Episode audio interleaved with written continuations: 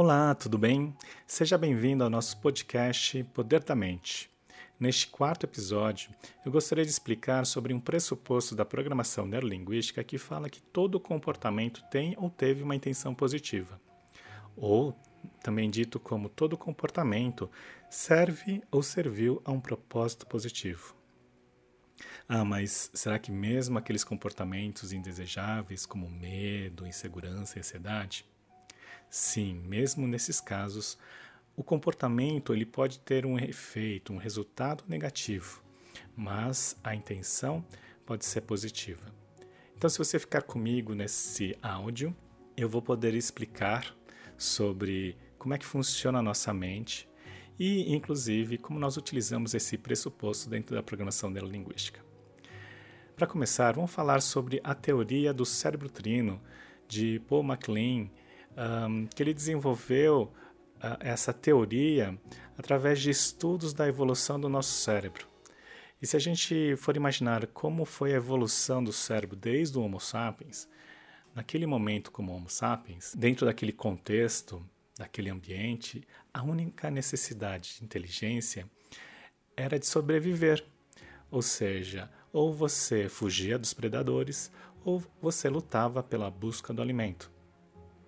E por isso que a gente fala né, do aspecto da, da luta ou fuga, porque no fundo era a única necessidade de pensamento naquela circunstância. Então ele deu o nome dessa primeira fase do cérebro, ou dessa primeira parte do cérebro, como cérebro reptiliano.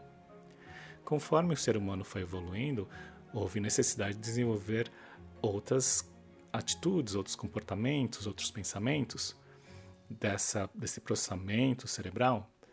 É, é, então ele evoluiu e complementou o cérebro com uma segunda parte que ele chama de cérebro límbico, uh, trazendo a parte mais emocional. E depois, obviamente, de novo, conforme o ser humano foi evoluindo, desenvolveu a terceira parte do cérebro, que chama neocórtex, ou a parte racional do nosso cérebro. Então, uh, no fundo, se a gente for ver, nós somos a soma de essa evolução de comportamentos ou de pensamentos conforme a necessidade do ambiente, é, enquanto, inclu, inclusive pela própria teoria de Darwin, né, que nós nos adaptamos. Mas perceba que é é uma soma, é um complemento de é, pensamentos ou de estratégias de pensamento. E no fundo, então, nós temos ainda essa parte do cérebro reptiliano dentro de nós, que tem essa necessidade de sobrevivência e que a gente vai reagir ou agir muitas vezes por um estímulo de luta ou fuga.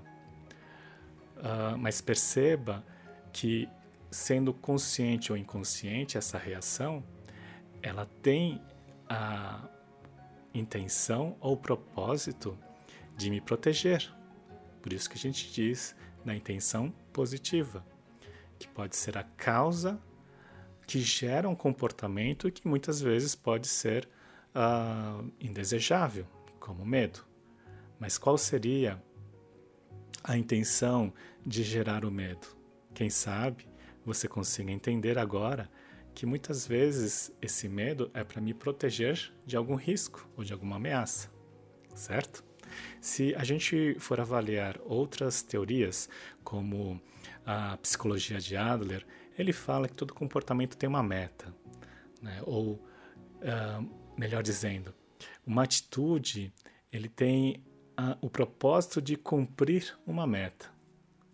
Ou seja, é, se eu tenho raiva, a meta não é ter raiva, mas a meta é mostrar a emoção ou o quanto eu estou insatisfeito. E por isso que eu gero raiva. Perceba? Muito similar. Uh, se a gente falar sobre a psicogenealogia, ela fala que todo evento, todo comportamento, toda situação tem um sentido. Ou seja, para que serve esse comportamento? E a partir disso é possível identificar alguns padrões que podem estar ligados a, a meu sistema transgeracional.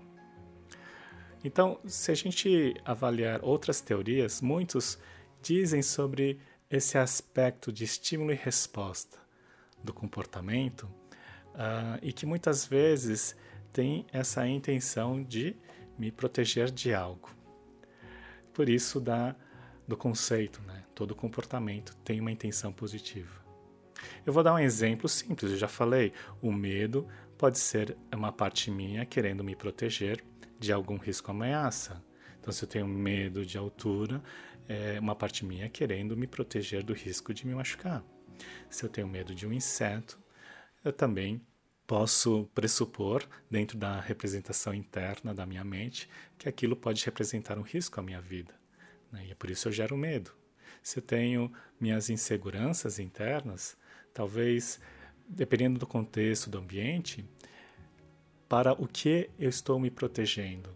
Talvez esteja me protegendo da falta de me sentir merecedor ou que possa me pertencer ou ser aceita aquele grupo. Então eu gero insegurança. Então, é, se a gente for avaliar bem lá no fundo, fazendo a pergunta correta, talvez você consiga entender melhor qual é esta causa positiva que gera esse comportamento. Um, vou dar aqui um exemplo até um pouco mais profundo. Se uma mulher chega para mim e fala que não consegue emagrecer, obviamente que a gente vai avaliar quais são as atitudes ou iniciativas que ela precisaria para emagrecer, como seguir uma dieta ou realizar atividades físicas uh, ou qualquer outra ação. Dependendo da situação, talvez por falta de disciplina, por procrastinação, por preguiça, por falta de motivação, enfim, qualquer que seja o comportamento, vamos avaliar qual a intenção positiva disso. Talvez eu possa entender, depois de várias perguntas, eu possa identificar que existe uma crença dentro dela que é muitas vezes até inconsciente, de que se ela emagrecer e ela pode parecer mais bonita, talvez ela corra o risco de sofrer um abuso ou de sentir vulnerável frente ao sexo oposto. Então, por isso, gera aqui uma intenção positiva de me proteger desse risco e por isso que eu vou gerar, então, a procrastinação, né, a preguiça, a falta de disciplina e etc. Então, perceba que sempre vai existir lá no fundo, a intenção mais positiva que pode ser responsável por esses comportamentos. Então, tanto é que a gente usa este conceito no squash visual, ou a gente usa esse conceito na ressignificação de seis passos. Mas, independente da técnica, se você consegue identificar a intenção positiva, já é o primeiro passo para você ressignificar ou desconstruir aquele comportamento e talvez oferecer para a pessoa uma segunda opção de comportamento que possa atender essa intenção positiva, mas sem gerar o efeito ou resultado negativo. Correto? Como é que eu faço isso? Através das perguntas. A principal pergunta que eu faço é: o que você ganha com esse comportamento? Ou o que vai acontecer se você não tiver esse comportamento. Ou seja, o que vai acontecer se você não tiver medo? Ela vai começar a responder várias hipóteses. E talvez pode ser uma dessas hipóteses pode representar um risco. Será que ah, uma pessoa não queira te proteger a isso? O que você pode fazer para se proteger desse risco, mas utilizando um outro comportamento que não seja esse indesejável. Essa é uma forma de ressignificar. Uh, o que não vai acontecer se você continuar com esse comportamento? Também é uma outra maneira de identificar a intenção positiva. Mas mais importante é entender o mapa da pessoa e fazer a pessoa é, conseguir ela mesma ampliar esse mapa para identificar oportunidades, ou melhor dizendo, para ampliar repertórios, reconhecer recursos que a própria pessoa tem, para poder é, ter a, a possibilidade de mudança e atingir o estado desejado.